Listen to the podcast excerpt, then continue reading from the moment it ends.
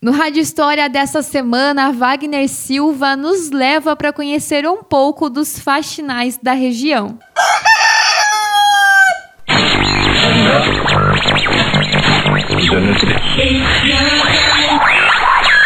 Aqui na RDX.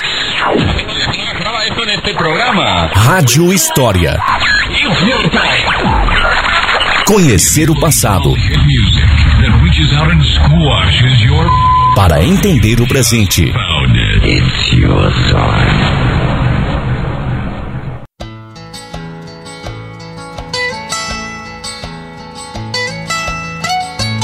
Bom dia, São Mateus do Sul.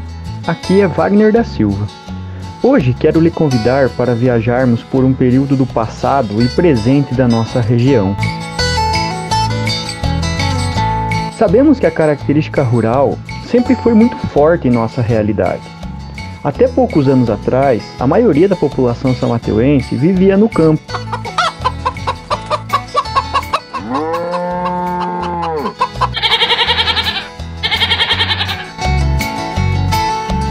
Segundo dados do IBGE, no censo demográfico de 2010, mais de 40% da nossa população mora no espaço rural. Apesar de todas as mudanças que ocorreram e ocorrem na vida das pessoas do campo e da cidade, existem algumas permanências parciais ou totais que chamam muito atenção, principalmente quando comparadas ao aspecto comum.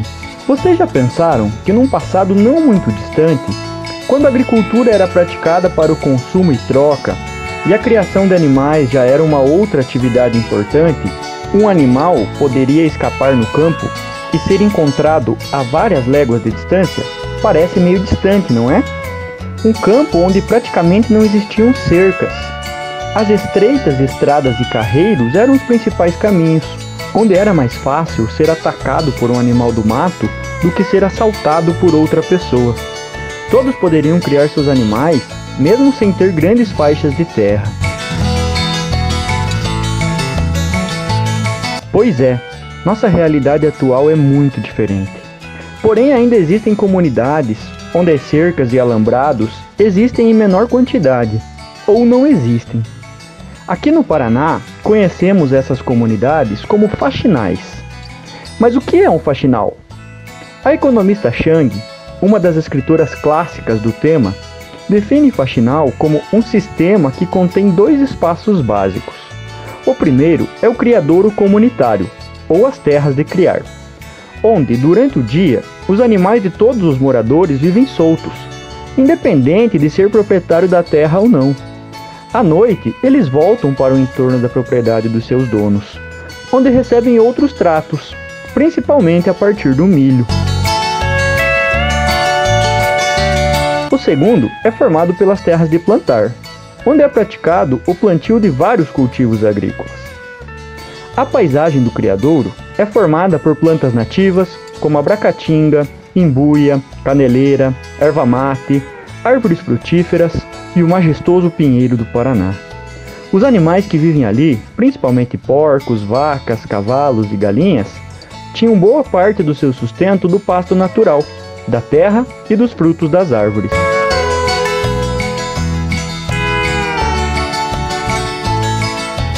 Existem ainda os famosos mataburros, que limitam os espaços que os animais podem ou não andar. As relações entre os moradores geralmente é marcada por acordos, seja para manutenção de cercas, mataburro ou serviços, como carnear um animal maior, colher erva mate ou outros.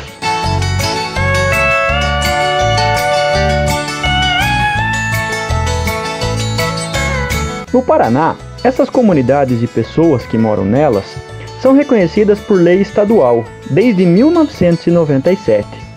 E em São Mateus do Sul também existe uma lei de reconhecimento municipal desde 2008, aliando preservação da vegetação nativa, criação de animal em espaço coletivo e plantio diversificado. Os faxinais ainda existem em vários municípios paranaenses. Segundo um levantamento feito por Marques, no Paraná, existem mais de 40 comunidades faxinalenses.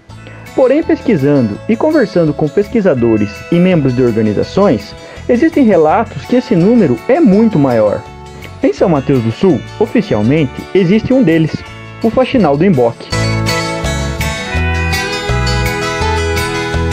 Segundo moradores, o Faxinal do Emboque surge com o fim de uma grande fazenda existente na região, a qual, depois de desmembrada, deu lugar a lotes menores, que foram repassados para seus ex-funcionários e comprados por moradores de outras comunidades.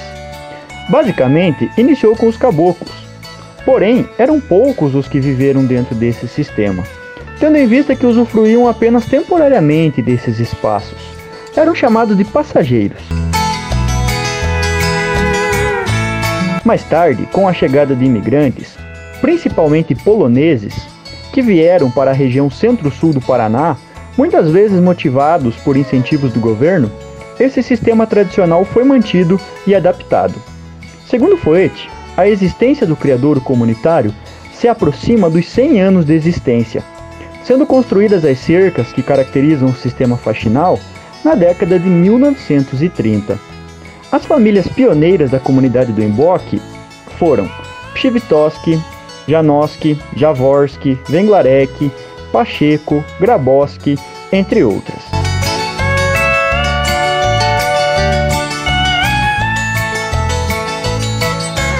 De início, esse espaço possuía uma extensão muito maior do que possui hoje. Relata-se que existiam aproximadamente 2 mil alqueires de mata densa e de criação de animais à solta, abrangendo outras comunidades como Rosas, Costão, Fartura do Putinga, Turvo, Paió Grande e outras.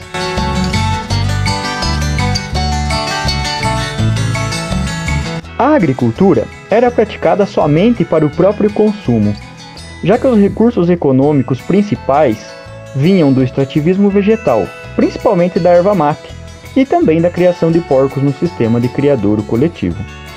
Atualmente, as residências do Faxinal do Emboque são de propriedade de moradores e chacareiros.